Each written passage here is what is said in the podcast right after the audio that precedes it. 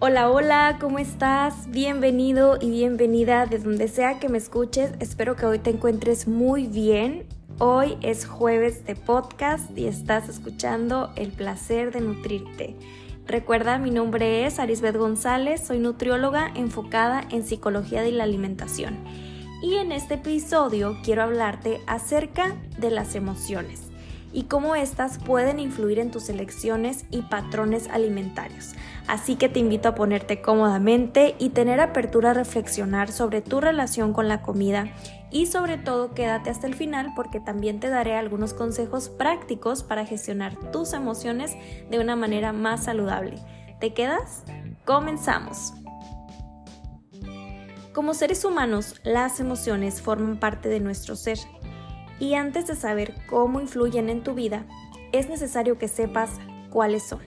Así que primero vamos a reconocer cuatro emociones básicas. Alegría, miedo, enojo, tristeza. ¿Cuántas veces en tu vida has experimentado alguna de estas emociones? Y de estas se derivan muchas más. Sorpresa, frustración, desilusión, apatía, entre otras pero es importante que identifiques cómo se siente cada una de ellas en ti para que logres comprender cuándo aparecen y el impacto que tienen en tu vida. Las emociones desempeñan un papel importante en la relación que tenemos con nosotros mismos y con todo lo que nos rodea, y eso incluye la comida. A veces buscamos consuelo, alivio, gratificación en los alimentos cuando experimentamos ciertas emociones. Por ejemplo, ¿te has dado cuenta cómo tus emociones pueden influir en tus elecciones alimentarias? Te invito a reflexionar un momento y a cuestionarte. ¿Qué emociones tiendo a asociar con la comida? ¿Recuerdas alguna vez haber recurrido a ciertos alimentos para lidiar con alguna emoción o incluso privarte de los alimentos? ¿Cómo te hace sentir esta relación entre tus emociones y la comida? Toma un momento para pensarlo y una vez que hayas reflexionado sobre la influencia que tienen las emociones en tu alimentación, es importante que aprendas a gestionarlas de una manera más amigable contigo.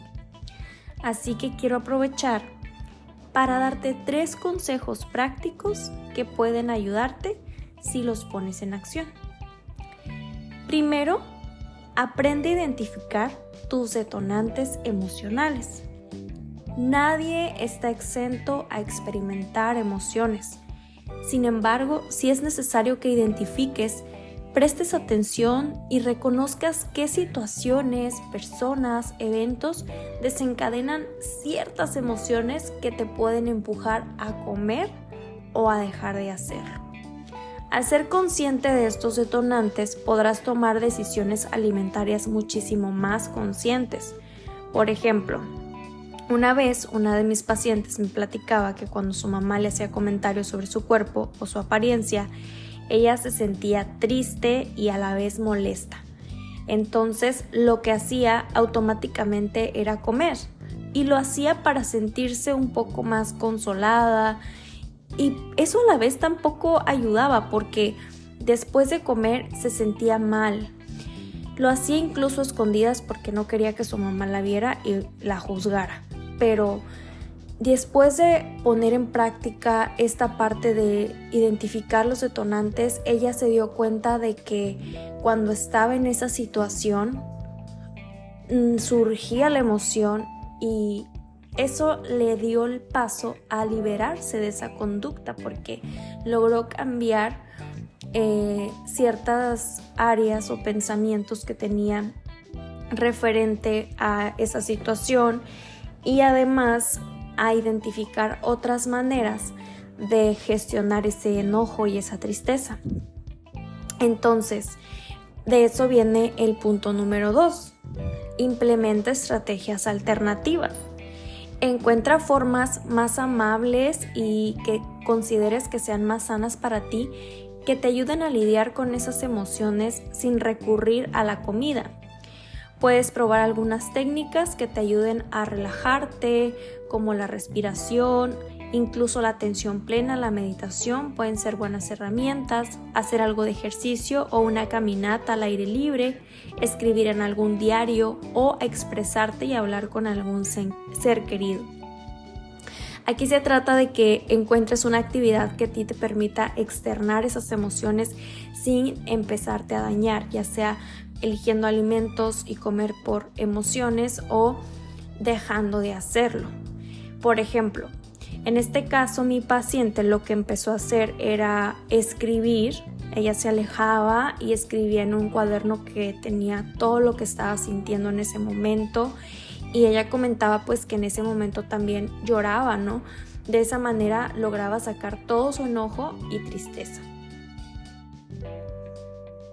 Por otro lado, es necesario que entendamos que las emociones son algo natural y forman parte de algo que necesitamos atender.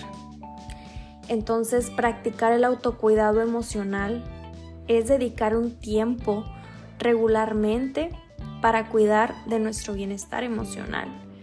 Y esto puede incluir acudir al terapeuta porque un profesional de la salud mental te va a ayudar a desarrollar herramientas, habilidades para gestionar esas emociones de una manera sana contigo, que no te afecte a ti, pero que tampoco afecte a tu entorno. También, por supuesto, ayuda muchísimo el hacer actividades, practicar hobbies, pasar tiempo al aire libre, leer un libro, disfrutar baños relajantes, todas esas cosas padres que vemos incluso eh, pues en redes sociales o como de, ay, pues este, un apapacho. Un cariñito nunca le cae mal al corazón pero aquí se trata de que encuentres una actividad que te guste y disfrutes, no como una forma de escape o evasión a la emoción, sino como una forma de autocuidado. Cuanto más cuides de tus emociones, será menos probable que recurras a la comida como una forma de gestión. Por ejemplo, a veces ya estamos con el vaso, como dicen, medio lleno, ¿no? Acumulando emociones y cargando con todo eso que no hemos logrado gestionar, que evadimos o que suprimimos. Y como seres humanos llega el momento donde ya es incontenible y hay que sacarlas. Es por eso que estar constantemente gestionando y soltando nos va a permitir mantenernos con mayor conciencia y cordura ante nuestras elecciones diarias, incluyendo la comida. Bueno, antes de concluir con este episodio, quiero invitarte a que hagamos una reflexión personal sobre tu relación con la comida y las emociones. Si tienes un cuaderno a la mano, un blog de notas o ahí en tu teléfono, escribe ¿qué puedo hacer hoy para gestionar mis emociones de una forma saludable y desarrollar una relación más equilibrada con la comida? ¿Cómo podría integrar estos consejos en mi vida diaria? ¿Cuál de estas tres estrategias te gustaría comenzar a implementar? O si las tres, súper bien, excelente, creo que sería súper completo. Recuerda que es importante generar esa salud emocional también para podernos sentir bien en todos los aspectos, ¿no?